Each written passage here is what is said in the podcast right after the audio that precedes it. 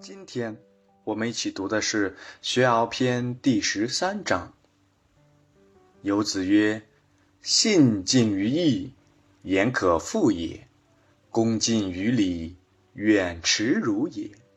因不失其亲，亦可宗也。”他的白话文是这样的：游子说，与人约信，尽量合乎道义，说话才能实践。谦恭待人，尽量合乎礼节，就会避开耻辱；施恩于人而不失去原有的爱心，也就值得尊敬了。与人约信，比如我与你有约定，需尽量合乎道义，说话才能实践。如果约定的事情不合道义，将来很难做到。所以游子说。和别人约定任何事情，最好合乎道义。所谓道义，就是合乎正当性，这样才能实践。再则，谦恭待人，尽量合乎礼节，就会避开耻辱。我们有时候强调谦虚要恭敬，但是如果没有按照礼节适度来约束。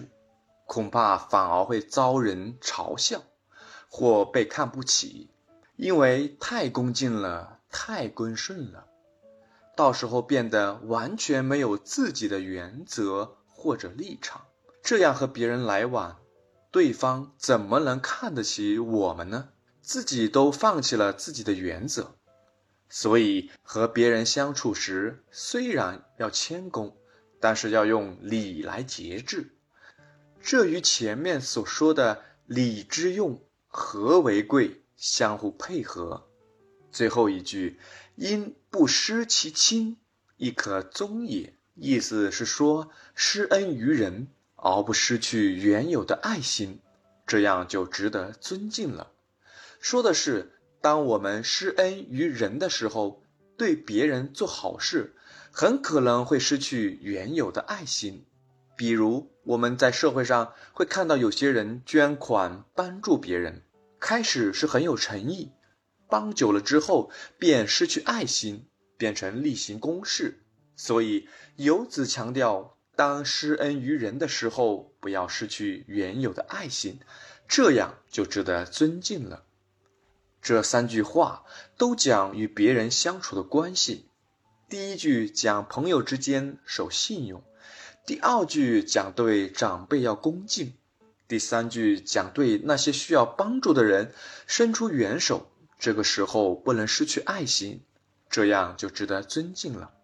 游子讲的话一定对吗？很多时候他自己也没有把握，但我们可以看到，孔子的学生都很用功，也都立志向上，所以我们参考一下是没错的。但是念的时候一定要警醒，这是游子的话，不等于是孔子的话。